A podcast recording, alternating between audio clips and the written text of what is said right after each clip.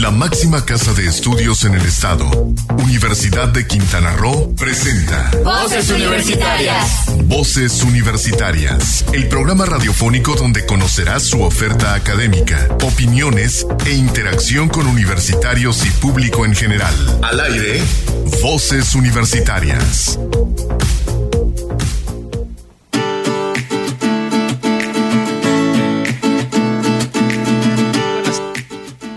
4 de la tarde, hora de iniciar Voces Universitarias Radio, el programa de vinculación de la Universidad de Quintana Roo con la sociedad quintanarroense, con la comunidad universitaria, con el público en general.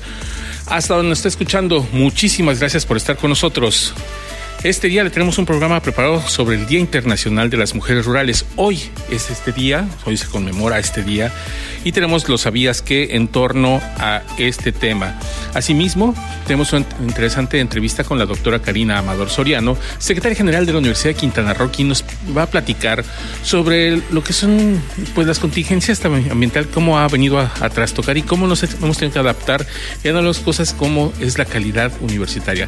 Nosotros estamos bajo estándares de calidad y estos se mantienen, no perdemos esos estándares simplemente vamos a modificar algunas cosas o bueno, se está modificando la forma en que nos van a evaluar nuestros pares.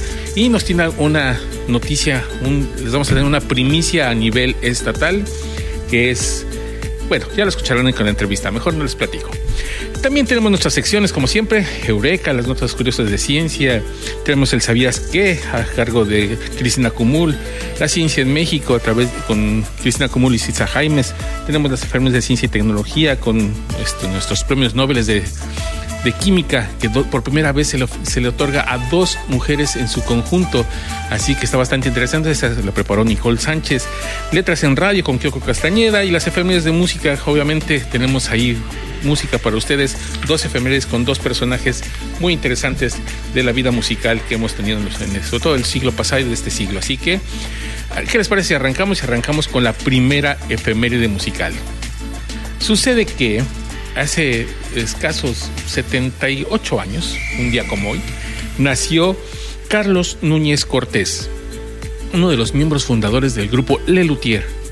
Carlos Núñez Cortés fue, dentro del grupo, un luthier muy completo, él ya se retiró del grupo, ya que unió las cualidades musicales, actorales y de composición y además participó en la construcción de los instrumentos informales que le dan nombre a precisamente a los luthiers, a este tipo de personaje que construye los instrumentos especiales para luthiers se llama los luthiers de luthiers.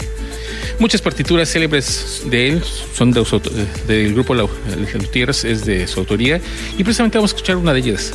Vamos a escuchar un fragmento del Teorema de Tales, de 1974, de la autoría Letra y Música de Carlos Núñez. Así que vamos a nuestra primera pausa, ya después de esta presentación del programa, y regresamos aquí a Voz en Radio por Sol Comunicaciones. Primero vamos a escuchar la efeméride y ¿sabías qué? Y regresamos aquí a los micrófonos.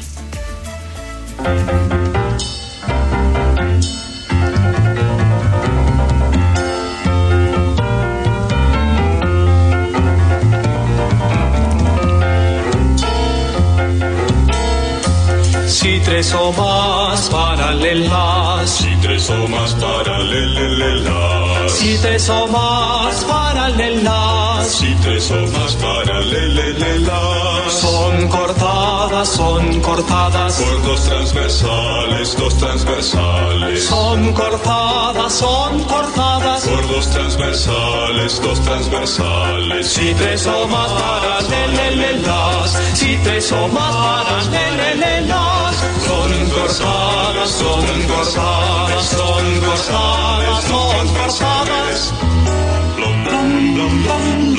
Segmentos de una de estas, dos segmentos cualesquiera, dos segmentos de una de estas son proporcionales. A dos segmentos correspondientes de la otra. ¿Sabías que?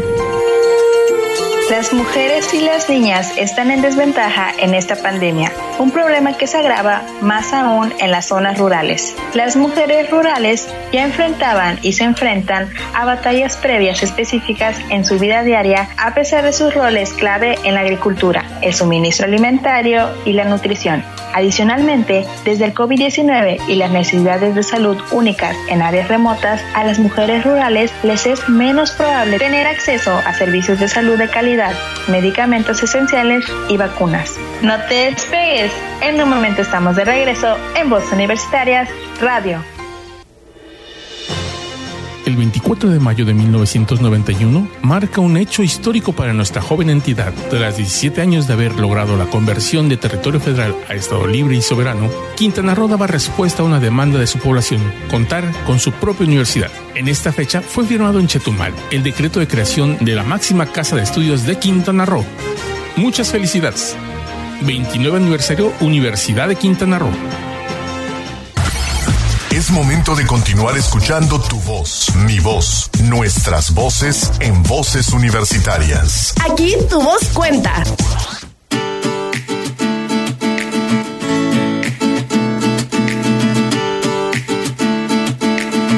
Bueno, regresamos aquí a Voces Universitarias Radio y nada más vamos a dar, pues, antes de ir a la entrevista, que ya está preparada, recordar los teléfonos aquí en cabina, estamos completamente en vivo, así que si nos quiere escuchar, nos quieres hablar, es el, 987 87 48 si nos quiere mandar un WhatsApp, es a través del 987 103 36 79 y pues ya estamos aquí atentos para recibir sus mensajes. Y mientras tanto vamos con la entrevista que les platicamos con la doctora Karina Amador Soriano, secretaria general de la universidad. Amigos de Voces Universitarias, regresamos aquí a la entrevista, al espacio de la entrevista. En esta ocasión tenemos una entrevista grabada el pasado viernes con la doctora Karina Amador Soriano, secretaria general de la Universidad de Quintana Roo, quien nos hizo favor de abrirnos un espacio y aprovechamos para entrevistarla y mostrar a ustedes estos resultados de la, de la entrevista, sobre todo con un tema que nos atañe a toda la universidad, que es la calidad. Nosotros estamos enfrascados desde hace años en un modelo de calidad en el donde nuestras carreras están acreditadas por diferentes organismos, por pares académicos, por diferentes instancias.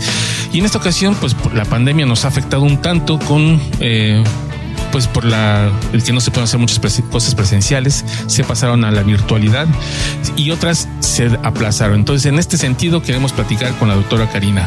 Doctora Karina, muy buenas tardes. Bienvenida aquí a Voces Universitarias. Muchas gracias, gracias Héctor por la invitación. Yo muy contenta de estar con ustedes en este espacio. Pues al contrario, muchísimas gracias por estar aquí en la cabina con la sana distancia. Pues doctora Karina, ¿cómo está esta situación de las acreditaciones? Había muchas que estaban para este fin de año, para esta o para mediados de años, el segunda mitad del año 2020. Sin embargo, pues por la pandemia creo que hay algunas cosas que se modifican, ¿no? Sí, sí, Héctor, así es. Eh, pues esta pandemia ha venido a mover calendarios, a mover agendas, eh, nos ha enseñado que tenemos que tener un aprendizaje rápido, creativo y sobre todo pues que la vida sigue.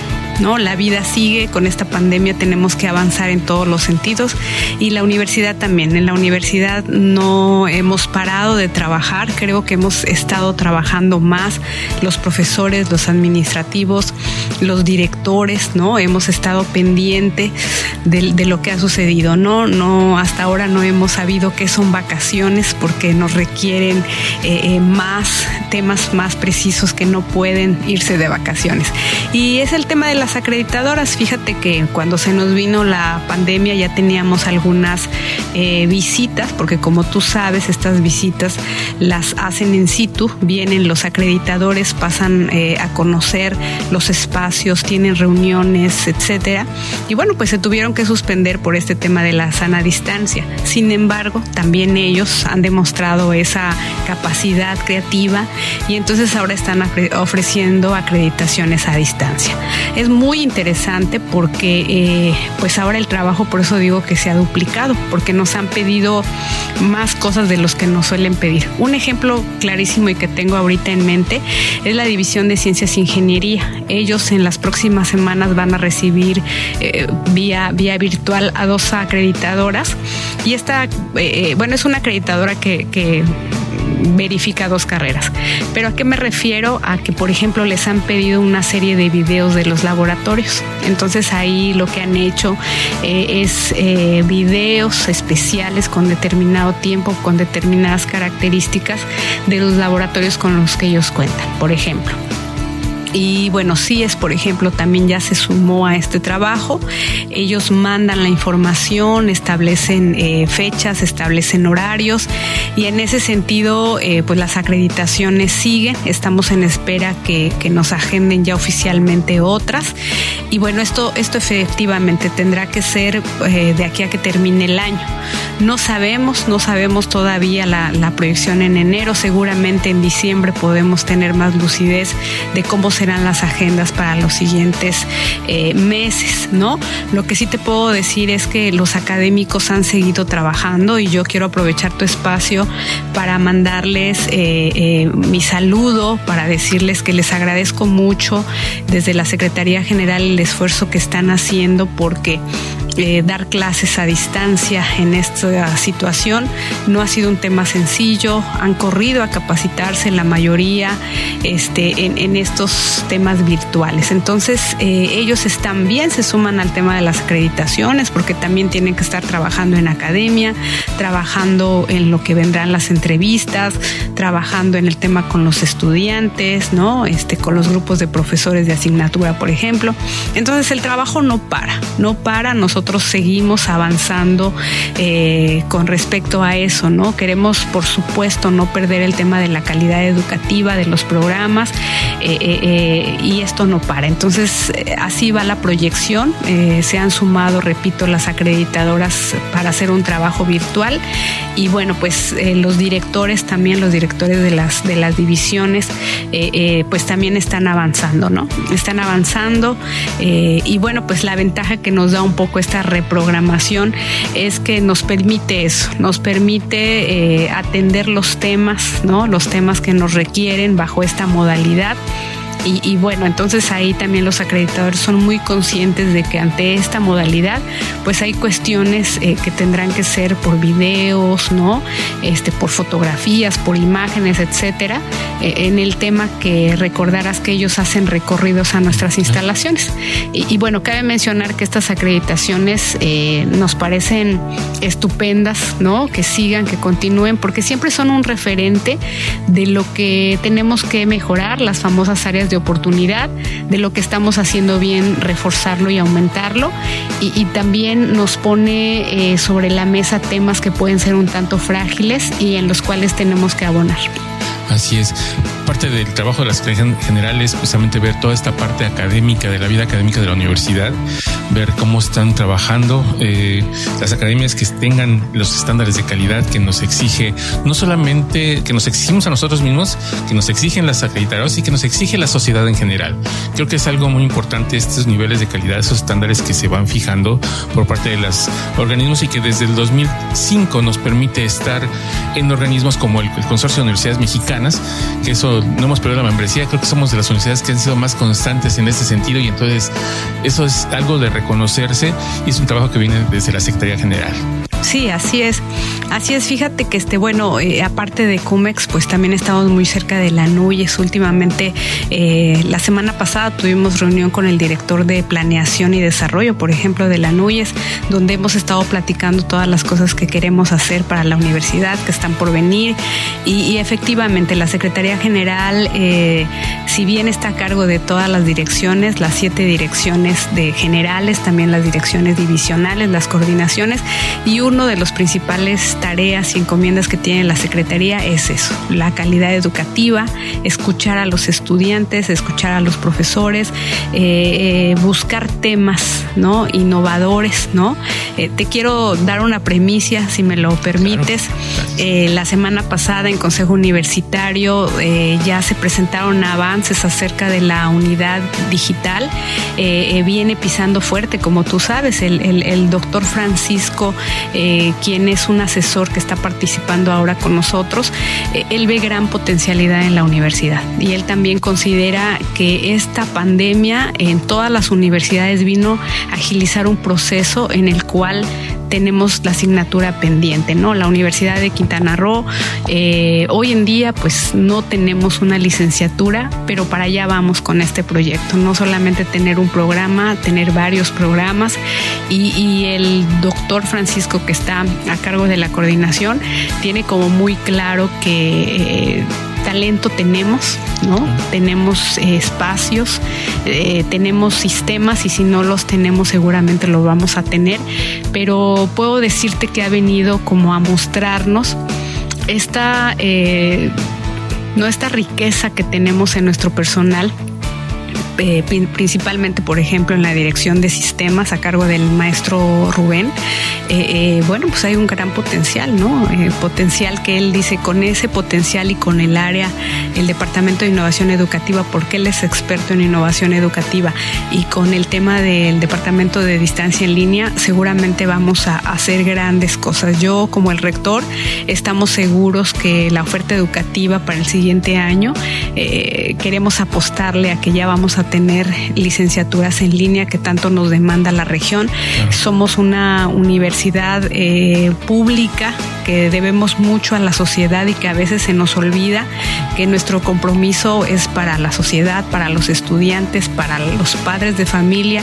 Y sobre todo, pues como tú sabes, vivimos en una zona en donde gran población de los estudiantes a veces requieren de más corto tiempo en el sentido de la escuela. Y entonces nosotros podemos irles ofreciendo licenciaturas semipresenciales, por ejemplo, o licenciaturas en línea. Entonces, eh, te, lo quiero compartir porque estoy muy contenta del proyecto porque como tú bien dices, la Secretaría General pues está tratando eso, de visualizar una calidad educativa que abarque eh, a la sociedad, que abarque a sus profesores, que abarque al área administrativa.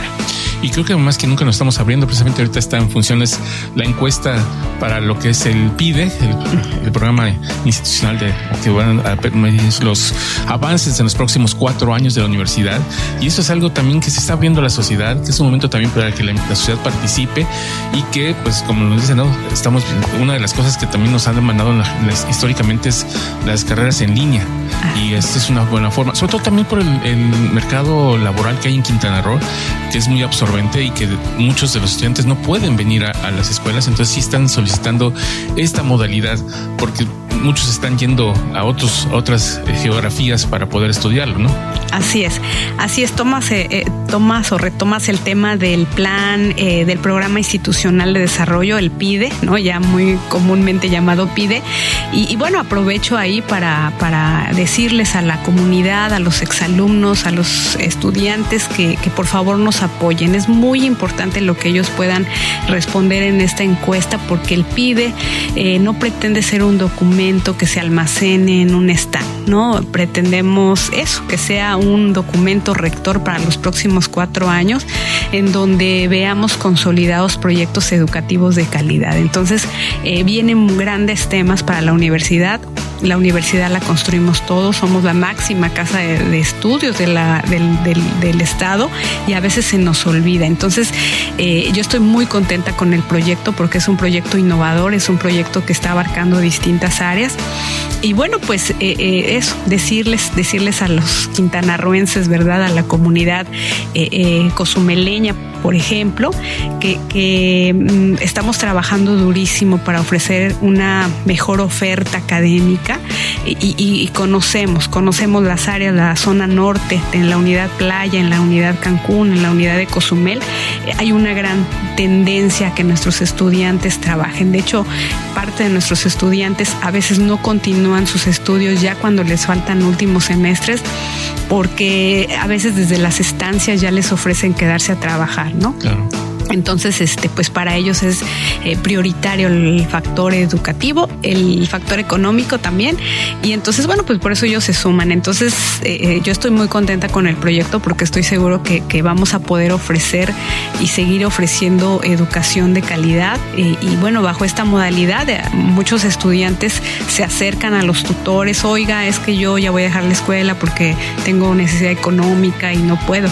No, ahora ya va a tener estas posibilidades, estas posibilidades de ir estudiando en la distancia y lo que tú decías al inicio, sin perder la calidad educativa que implica el trabajo en línea, porque a veces pensamos que con un correo, cuando mandan la tarea, ya estamos haciendo educación virtual en línea. No, es todo un conglomerado de aspectos pedagógicos, didácticos y, las personas que van a estar al frente, al frente estoy seguro que, que, que van a dar batalla en el tema. Pues le agradecemos mucho su visita aquí a la Unidad de Cozumel y que nos haya permitido esta entrevista aquí en los estudios de Voces Universitarios Radio. Y sobre todo, pues decirle que también nosotros estamos muy orgullosos de usted, que sea nuestra representante ante la alta dirección de la universidad. Muchas gracias. Y pues este, seguimos adelante aquí eh, con usted. Muchísimas gracias. En futuras ocasiones esperamos contar también aquí con su presencia. Muchas gracias. Gracias, Héctor. Continuamos en Voces Universitarios Radio.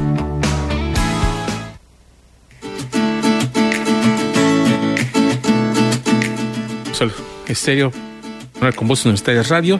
Le agradecemos mucho de verdad a la doctora Karina que nos haya dado estas primicias. El Consejo Universitario aprueba ya lo que es la unidad académica virtual y a distancia. Entonces vamos a, a ver que después que nos trae estas noticias, porque muy probablemente tengamos ya carreras en línea. Eso es algo que, que estamos trabajando y eso es algo muy bonito. Bueno, ¿qué les parece si nos vamos a nuestra segunda efeméride musical? En nuestra segunda enfermedad musical vamos a recordar a Richard Lynn Carpenter, quien un día como hoy, pero de 1946, o sea, hace 74 años, naciera en New Haven, Connecticut, quien fue compositor y arreglista, multiinstrumentista del grupo Carpenters, integrado por él y su hermana Karen. Los Carpenters fue un dúo vocal e instrumental estadounidense formado por los hermanos Karen y Richard, aunque se les conoce ampliamente como The Carpenters, el nombre oficial del dueto es simplemente Carpenters. Escuchamos Close to You, una melodía que hizo historia, que lleva más de, bueno, ya, 37 millones en solamente de vistas en lo que son la este, plataforma de videos más popular. Y 6 mil millones, 6 mil millones de descargas en la plataforma de streaming del loguito verde. Así que imagínense qué tanto se escucha esta es una, una melodía que casi, casi nos hace derretirnos, nos pone miel, casi nos, nos vuelve diabéticos, melancólicos. Así que vamos a escucharlo y después de esto vamos a nuestro segundo ¿Sabías qué? Regresamos después de una pausa aquí a Voces Universitarias Radio. Why do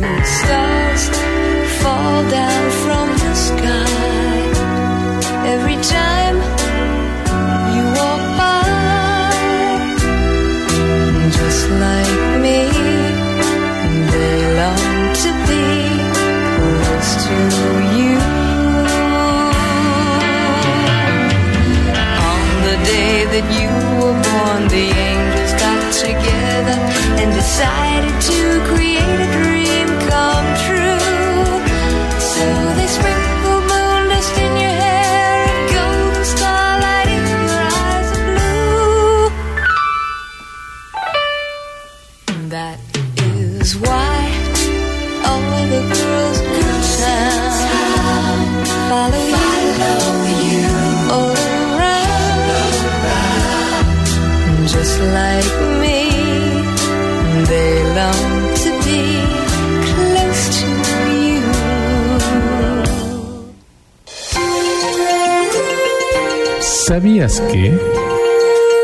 Las normas sociales restrictivas y los estereotipos de género también pueden limitar la capacidad de las mujeres rurales para acceder a los servicios de salud. Muchas de ellas sufren de aislamiento, la difusión de información errónea y la falta de acceso a tecnologías críticas para mejorar su vida laboral y personal. A pesar de todo ello, han estado al pie del cañón en la pandemia, incluso con un trabajo de cuidados del hogar no remunerado que ha ido en aumento.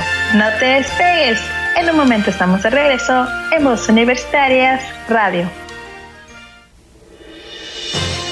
El 24 de mayo de 1991 marca un hecho histórico para nuestra joven entidad. Tras 17 años de haber logrado la conversión de territorio federal a Estado libre y soberano, Quintana Roo daba respuesta a una demanda de su población, contar con su propia universidad. En esta fecha fue firmado en Chetumal el decreto de creación de la máxima casa de estudios de Quintana Roo.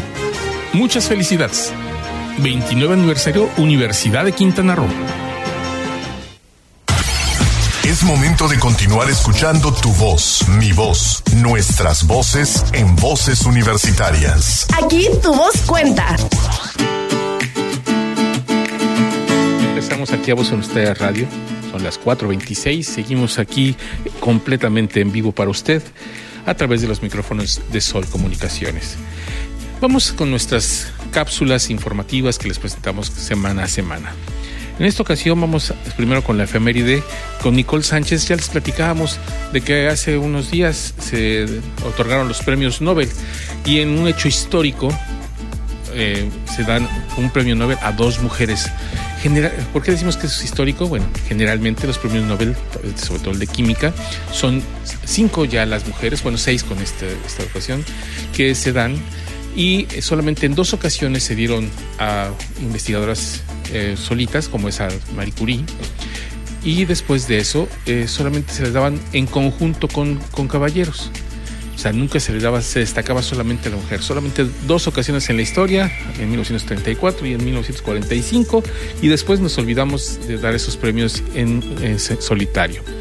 Actualmente se da el premio a dos mujeres y hicieron un, un experimento que parece increíble de ciencia ficción.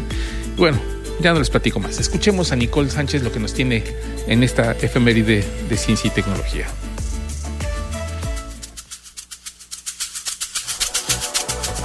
7 de octubre de 2020, la Real Academia Sueca de Ciencias decidió otorgar el Premio Nobel de Química 2020 a dos mujeres por primera vez en su historia.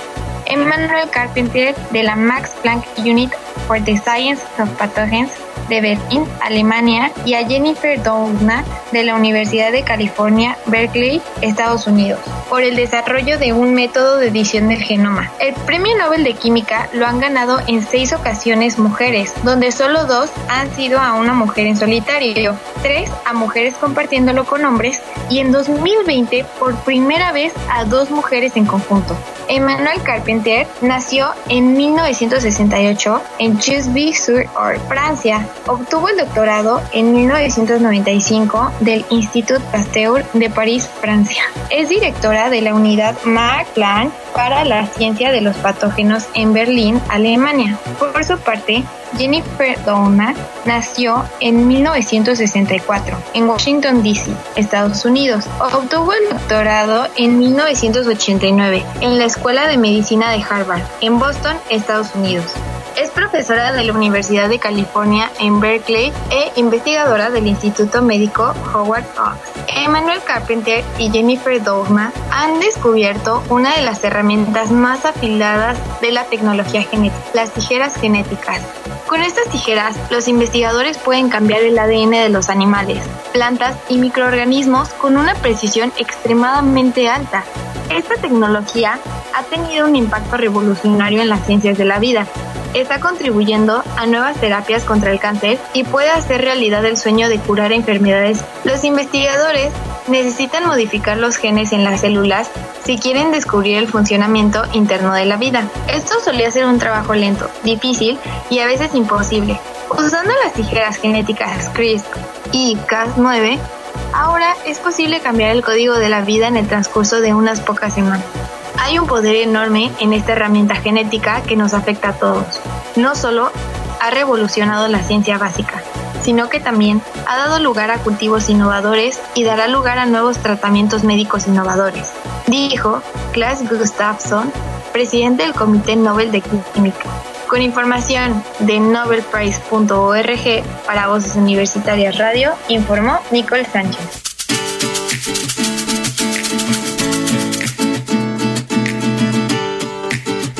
Vaya, es un, logro, es una herramienta poderosísima. Esta herramienta ya se ha estado difundiendo. El experimento inicial se hizo a finales del siglo pasado y durante toda la primera década de este, de este siglo ya ha estado perfeccionando y ya su masividad ha estado a partir del 2012-2014 que han estado trabajando ya fuertemente con estas tijeras en diferentes partes del mundo y se han obtenido muchísimos tratamientos médicos o se han trabajado en muchísimos tratamientos médicos y también en el perfeccionamiento del genoma de plantas de manera que puedan hacerse pues eh, no están tan susceptibles a los pesticidas o puedan ser más resistentes a ciertos climas. Es decir, esto es en beneficio del ser humano. Vamos con nuestra siguiente cápsula. Ahora vamos a escuchar a lo que son Letras en Radio con Kyoko Castañeda, quien nos presenta un libro interesante, una serie de libros interesantes que empezó a leer en cuanto a la literatura LGBT. Vamos a ver qué nos dice Kiojo Castañeda acerca de estos libros y continuamos aquí en Voz Universitaria Radio.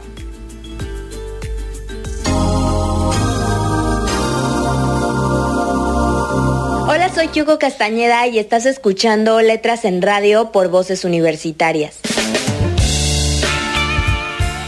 Espero que estés teniendo un excelente día. El día de hoy te voy a hablar acerca de un género que hace tiempo quería compartir con todos ustedes. Del género que les estoy hablando es de un género que usualmente no suelo leer. Y sí estoy haciendo como que mucho suspenso acerca de esto, pero como saben, en el mundo de la literatura hay diferentes tipos de género. Tenemos el género romántico, el terror, tenemos el suspenso, un mundo de historias allá afuera por descubrir. Pero hoy les quiero hablar específicamente de un libro que está enfocado en un género que acaba de agarrar auge desde hace un par de años. Del género que les hablo es del LGBT. Hace mucho que quería animarme a hablarles de un libro de la comunidad LGBT, sobre todo porque considero que siempre tienen algo bueno que dejarnos este tipo de historias. La verdad es un género que no suelo leer mucho, pero desde hace unos meses me animé a leerlo y a ver qué tenía para mí y qué me podía aportar. El día de hoy les hablaré del libro Heartstopper, una novela escrita por Alice Osman. Este libro es una novela gráfica del género LGBT, la cual nos narra la historia de dos chicos. Tenemos a Charlie y Nick, dos personajes que son totalmente opuestos. Por un lado tenemos a Charlie que ha sufrido bullying y toda su vida se ha habido obligado a decir quién es y de ser abiertamente gay. Y por el otro lado tenemos a Nick, un chico que apenas está descubriendo, no sabe quién es y es capitán del equipo de rugby.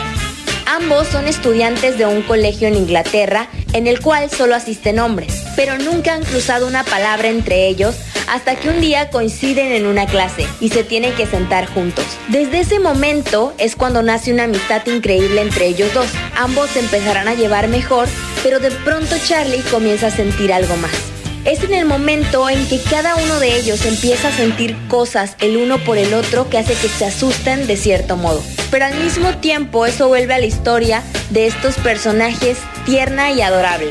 La verdad es que sí he tenido muchas veces la oportunidad de leer libros de este género, al menos tres veces en toda mi vida. Sin embargo, nunca había leído una novela gráfica. Y esto fue lo que hizo que me atrapara en el libro, pues además de que fue muy muy rápido de leer, la historia se me hace muy tierna, muy linda, sin entrar en clichés. Te explica muy bien lo que es estar del otro lado, lo que es que sufras bullying, lo que es no saber quién eres, el miedo a decir las cosas. Es un volumen que te deja en suspenso, te deja con intriga, porque si les soy honesta es como una saga o una serie de libros o de tomos de cómics en sí. Son cuatro ediciones y esta edición me hizo quedarme con muchas ganas de leer la segunda entrega, pues los personajes son encantadores y al mismo tiempo te muestra lo que es la lealtad, lo que es la amistad, lo que es por fin querer decir quién eres. Es un libro que tambalea en todos los sentimientos, principalmente por la situación que están viviendo ambos personajes. Vamos a ver cómo se van a crear lazos, vamos a conocer qué es la autoaceptación, qué son definir los sentimientos. Una historia que la verdad me ha gustado muchísimo y creo que es totalmente diferente ya que nos muestra lo que es la comunidad LGBT sin mostrar tantos clichés. La verdad es que no puedo esperar a leer la siguiente entrega, es un libro maravilloso. Quienes quieran iniciar ya sea a leer inglés y se animan a leer el libro en inglés, sería un libro perfecto para ustedes porque son libros cortitos, son libros concisos que son muy fáciles de leer y quienes quieran leer por primera vez el género creo que es una manera muy muy muy buena de iniciar. Así que espero que se animen a leer este libro para voces universitarias y para letras en radio, Kyoko Castañeda.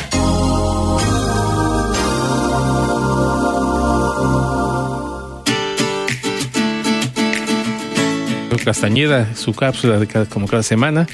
Está interesante, interesante la opción de lectura que nos da. Déjenme platicarnos antes de que nos vayamos un corte, ahí entre nuestro tercer, ¿sabías que? Que el pasado 5 de octubre hay una nota que se nos quedó en el tintero por situaciones meteorológicas. Eh, el pasado 5 de octubre se, eh, se, desarrolló una reunión, diálogos en torno al primer llamado a las iniciativas solidarias de las comunidades de ciencia, tecnología, humanidades e innovación del sureste mexicano, que este, lanzó el, el CONACIT en, en meses pasados, para que las universidades trabajaran el tema del COVID-19 en diferentes entornos. Aquí les platicamos ya en dos ocasiones sobre la investigación que se juntaron un buen número de investigadores este, de la Universidad de Quintana Roo, 26 para ser precisos, más este, estudiantes de licenciatura, tesistas de maestría, tesistas de doctorado, quienes se integraron a esta investigación y lograron hacer un seguimiento de los indicadores de calidad. Bueno, pues el pasado 5 de, octubre, el doctor Oscar Frosto Martínez, además de otros 10 proyectos más de Yucatán, Campeche y Quintana Roo, eh, presentaron sus avances sobre estas investigaciones ante el CONACYT, ante el CONACYT del sureste, y el doctor Frausto eh, ahí señaló que estos modelos, el modelo que hizo la UCRO, permitió tener una serie de, resultados que le, dan pues, bastante certidumbre a la información.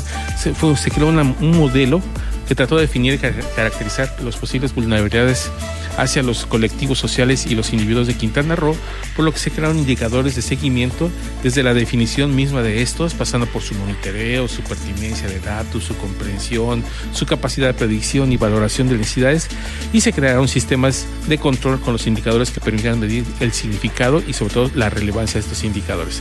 Así que Vaya una felicitación a los 32 académicos e investigadores de la Universidad de Quintana Roo que participaron en este, en este eh, esfuerzo conjunto de investigación.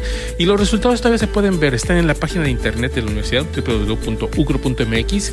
Ustedes entran y exactamente después de lo que es nuestro banner de, de, de avisos, abajito va a encontrar todo lo que es eh, los indicadores del COVID-19, en donde puede entrar usted y va a poder encontrar información por municipio, por ciudad, zona geográfica, con mapas, con una serie de indicadores que son bastante acuciosos. Así que felicitamos a los 32 investigadores de la Universidad de Quintana Roo que participaron en este proyecto y sobre todo al doctor Oscar Frausto, que es el que lo coordinó.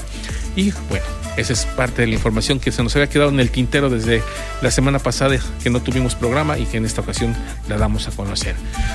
Pues bien, vamos a nuestros siguientes sabías qué, nuestro tercer sabías qué sobre el, Día Internacional de las Mujeres Rurales y después de eso vamos a una pausa, regresamos aquí a Voz Estéreo Radio por Sol Estéreo. ¿Sabías que? Las mujeres rurales en las aldeas remotas, especialmente en las más marginadas, necesitan medidas para aliviar la carga del cuidado familiar y redistribuirla mejor entre mujeres y hombres. También se necesita abogar por servicios e infraestructuras básicas suficientes, agua, salud, electricidad, etc., para apoyar el trabajo doméstico y de cuidados productivos y no remunerados de las mujeres, que se ve agravado por la crisis. No te despegues, en un momento estamos de regreso en Voz Universitarias Radio. El 24 de mayo de 1991 marca un hecho histórico para nuestra joven entidad. Tras 17 años de haber logrado la conversión de territorio federal a Estado libre y soberano, Quintana Roo daba respuesta a una demanda de su población, contar con su propia universidad. En esta fecha fue firmado en Chetumal el decreto de creación de la máxima casa de estudios de Quintana Roo. Muchas felicidades. 29 aniversario Universidad de Quintana Roo. Es momento de continuar escuchando tu voz, mi voz, nuestras voces en voces universitarias. Aquí tu voz cuenta. 442, regresamos a Voz Universitaria Radio aquí por Sol Estéreo y seguimos con nuestras cápsulas que les preparamos semana a semana para darles información de diferentes ámbitos. En esta ocasión vamos a escuchar a una eureka por cómo es que surgió una pasta. Ustedes, seguramente los que son padres o los que fueron niños, recuerdan una pasta que desde hace muchos años está muy, es muy famosa, en donde ustedes pueden moldear, hacer juegos, hay diferentes tipos, y es una pasta de diferentes colores a base de sales. Eh, no debo decir el nombre comercial, pero bueno, es una pasta que se ha manejado durante muchos años y los niños se lo han manejado. Pero ¿de dónde surgió esta pasta? ¿Cómo es que llegó a nuestras manos? ¿Cómo es que dejamos a nuestros hijos jugar con la seguridad de que este no es un producto tóxico? Bueno, esto, es lo, esto y más es lo que nos trae el Eureka esta vez sobre la, esta pasta de sal hecha en una chiripa, una serendipia científica también. Así que vamos a escuchar esta cápsula y regresamos aquí a los micrófonos de Sol Estéreo.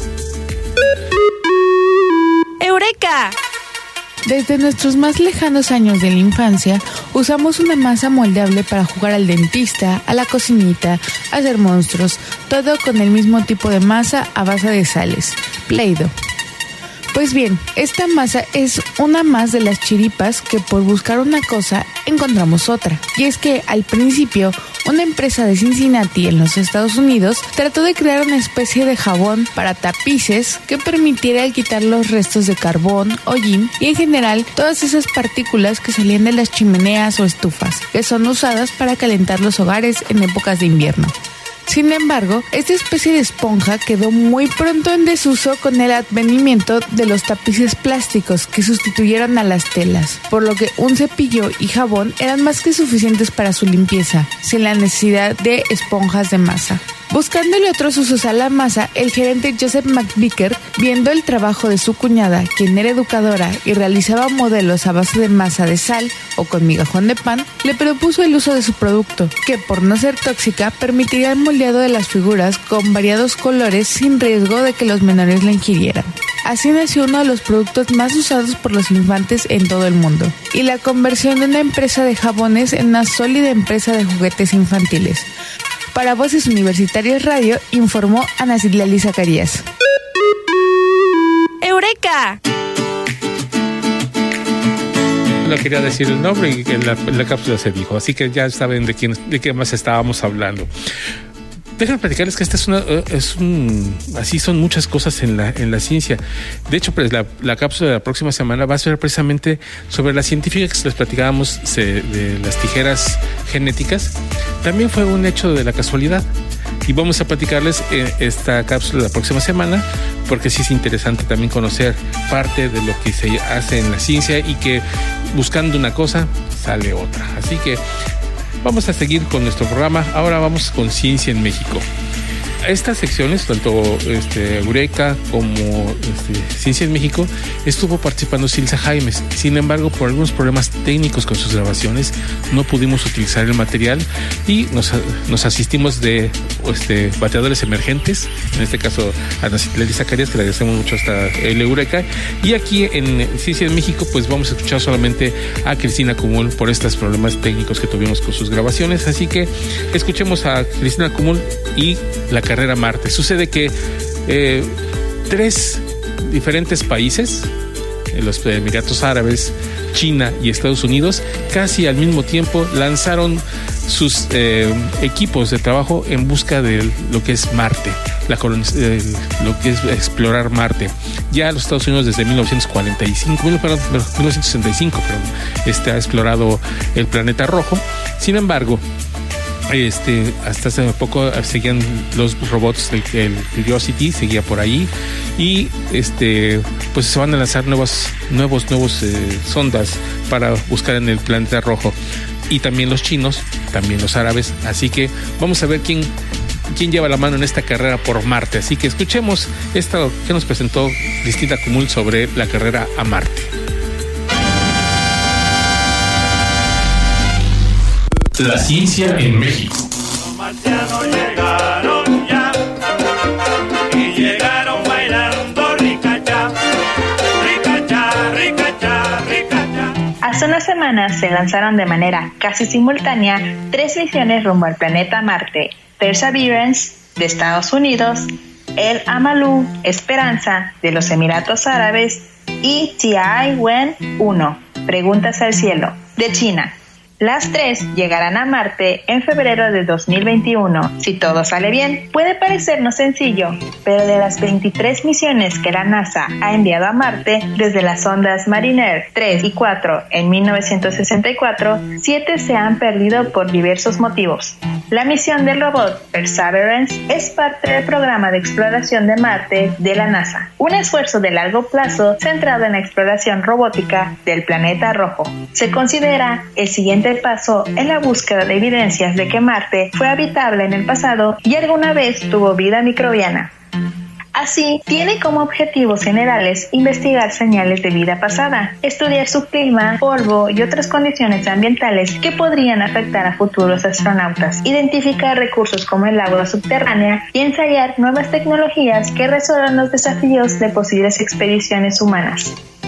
Los resultados de Curiosity en el cráter Gale han sido fundamentales para la investigación de Perseverance. En general, a partir de los resultados obtenidos con el Curiosity, todo apunta a que Marte pudo ser habitable. Indica, por ejemplo, permitieron encontrar la presencia de compuestos orgánicos y nitrogenados. Adicionalmente, la presencia del hidrógeno, carbono, nitrógeno y oxígeno, así como fósforo y azufre presentes en los minerales del suelo o rocas, todos ellos elementos constituyentes de la vida. Asimismo, el agua del cráter Gale presentó un pH casi neutro, muy similar al del agua terrestre, explica el investigador y señala que esto sugiere que la vida en Marte pudo no ser tan extrema. El agua, analizada por Curiosity, tiene una antigüedad de unos 3.800 millones de años, la última etapa de la presencia de agua en ese planeta. En contraste, el cráter G0 que examinará el Perseverance tuvo un lago hace unos 4 mil millones de años cuando comenzaba a aparecer la vida en la Tierra. Es agua más antigua con condiciones más favorables para que existiera vida. Tras analizar las muestras en el lugar, el Perseverance guardará cerca de medio kilo de rocas y polvo en unas 12 a 20 cápsulas para su futuro envío a la Tierra. El doctor Rafael Navarro González del Instituto de Ciencias Nucleares nos refiere que el robot Perseverance es idéntico a su antecesor Curiosity, salvo a los instrumentos que lleva. El robot nuevo tiene instrumentos muy complejos que le permitirán tomar muestras y analizarlas sin destruirlas, porque su objetivo es detectar las rocas más prometedoras para contener rastros de vida y encapsularlas de manera totalmente estéril. El doctor Navarro González es el único mexicano en la misión espacial que llevó el robot Curiosity a buscar vida en Marte. Con el experimento de análisis químico, ha realizado análisis químicos automatizados in situ para detectar materia orgánica. Entre las nuevas tecnologías que experimentará Perseverance en Marte sobresalen dos. La primera, conocida por su acrónimo en inglés MOSHI, ensayará un método para producir oxígeno a partir de la atmósfera marciana, compuesta en 95% por dióxido de carbono. La segunda es la prueba del helicóptero drone Ingenuity, una herramienta que podría auxiliar las futuras misiones humanas. Para cumplir lo anterior, el cohete debe viajar casi 7 meses por la oscuridad del espacio. Si todo sale bien, la NASA continuará su programa de exploración que prevé llevar a la primera mujer a la Luna para 2024 y establecer allí una base permanente que servirá como punto de partida para finalmente llevarnos al planeta Marte. Con información de Ciencia UNAM, para Voz Universitaria en Radio, informó Cristina Cumul. Hacemos a Cristina Cumul esta cápsula ¿Se imaginan ese futuro, pues no tan lejano ya, en que podamos tomar una nave, ir a la Luna para después ir hacia Marte?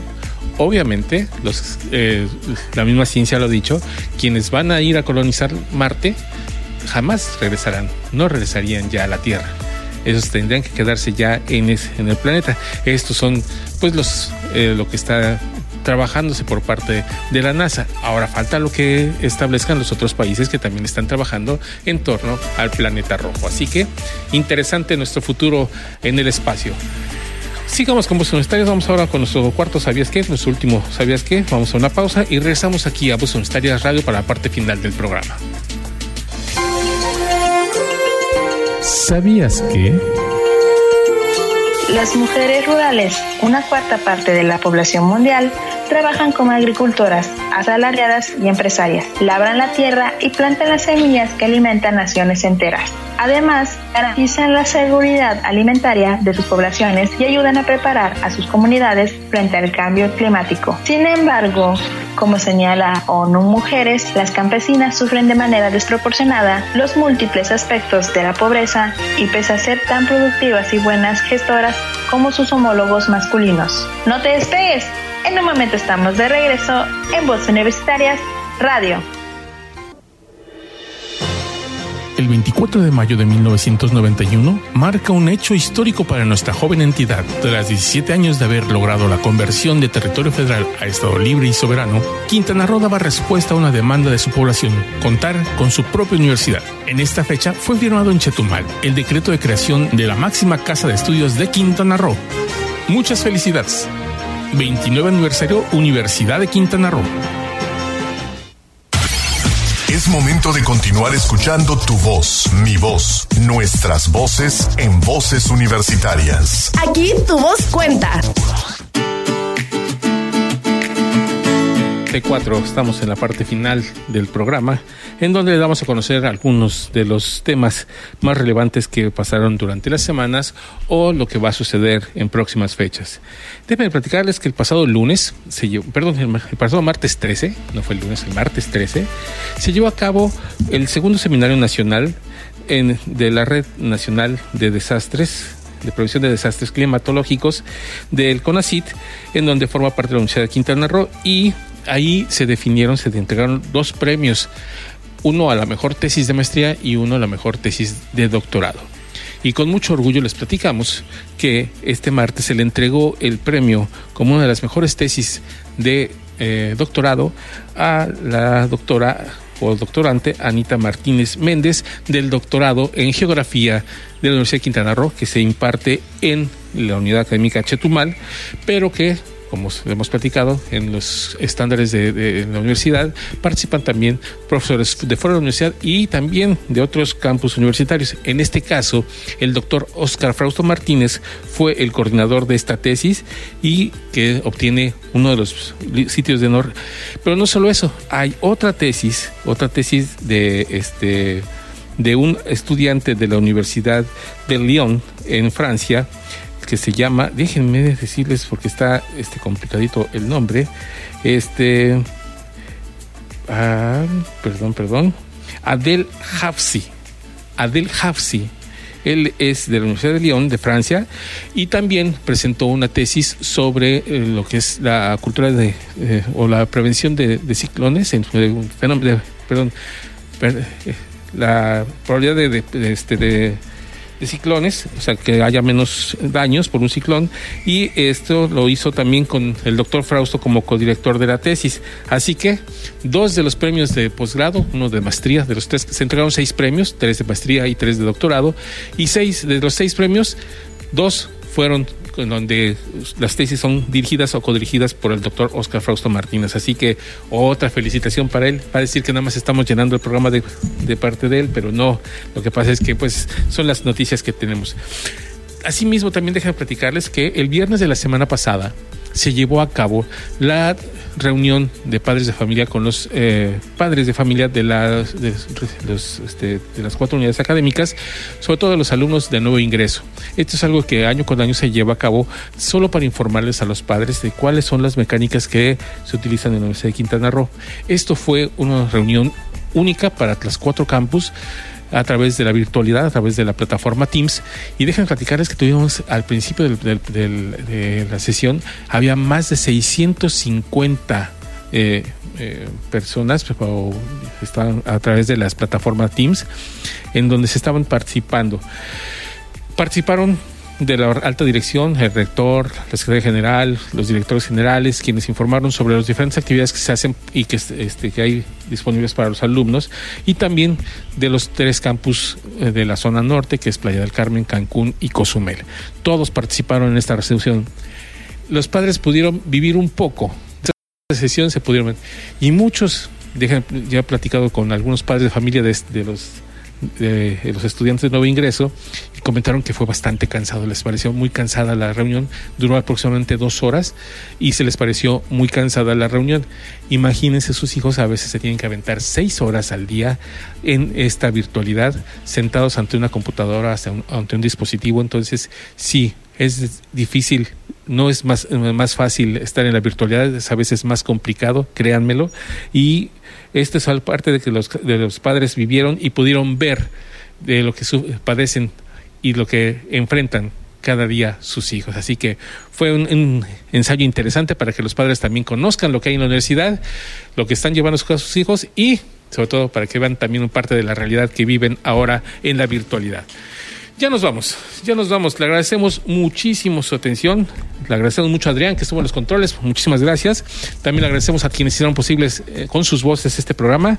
A Silsa Jaime, a Cristina Cumul, a Ana Citla Zacarías, a Quejo Castañeda y a Nicole Sánchez, quienes permitieron estar en este con sus voces, llegar a ustedes con la diferente información que hemos preparado. Mi nombre es Héctor Zacarías y no me queda más que agradecerles y lo esperar la próxima semana aquí en Voz Universitarias Radio por Sol Estéreo. Muy buenas tardes y hasta la próxima.